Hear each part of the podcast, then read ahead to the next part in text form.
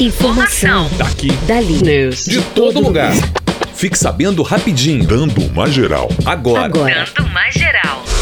Trabalho em home office tem tendência de crescimento no país. Um estudo divulgado pelo Instituto de Pesquisa Econômica Aplicada, IPEA, aponta que a adoção do home office pelas empresas brasileiras poderá alcançar 22,7% das ocupações nacionais, abrangendo mais de 20 milhões de pessoas. No Distrito Federal é onde há a maior chance de crescimento da modalidade, com 31,6% dos empregos podendo ser realizados de forma remota. Na sequência, vem os estados de São Paulo e Rio de Janeiro, respectivamente. O home office foi uma das medidas adotadas pelas empresas para conter a pandemia de Covid-19. 6 milhões de brasileiros podem ter recebido auxílio emergencial sem ter direito. Uma auditoria do Tribunal de Contas da União revelou que cerca de 6 milhões de pessoas podem ter recebido sem ter direito o auxílio emergencial pago pelo governo, o que corresponde a 10% de todas as pessoas que receberam a primeira parcela. O benefício foi criado para auxiliar emergencialmente trabalhadores informais, desempregados e microempreendedores individuais durante a crise provocada pela pandemia da Covid-19.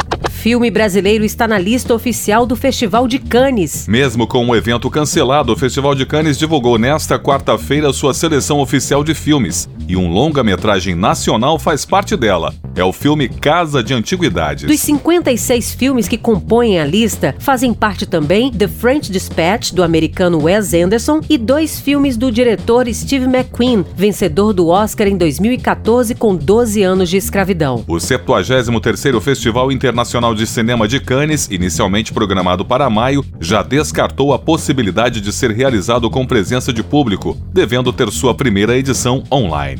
Fórmula 1 divulga calendário de corridas para 2020. O comitê organizador da Fórmula 1 divulgou seu calendário oficial com oito corridas que serão realizadas ainda este ano. O Red Bull Ring da Áustria e o circuito britânico de Silverstone sediarão os primeiros grandes prêmios. A temporada, que originalmente teria 22 provas e foi suspendida devido à pandemia de Covid-19, agora retorna a partir de 5 de julho com menos corridas e sem público. Depois das duas primeiras provas, as equipes correrão no leste europeu em Budapeste. O circuito da Catalunha de Barcelona também terá um GP em 16 de agosto.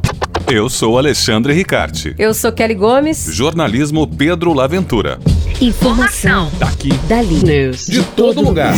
Fique sabendo rapidinho. Dando uma geral.